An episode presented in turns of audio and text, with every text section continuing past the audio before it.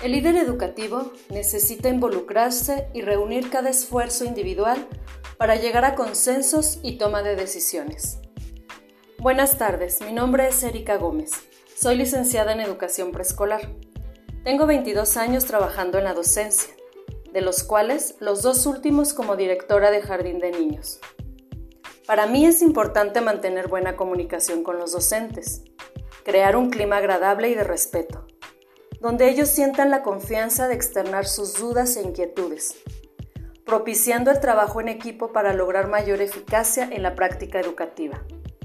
Me gusta impulsar la generación de ideas, motivo a compartir opiniones sobre un tema o necesidad de los alumnos para que todos juntos podamos resolverlo.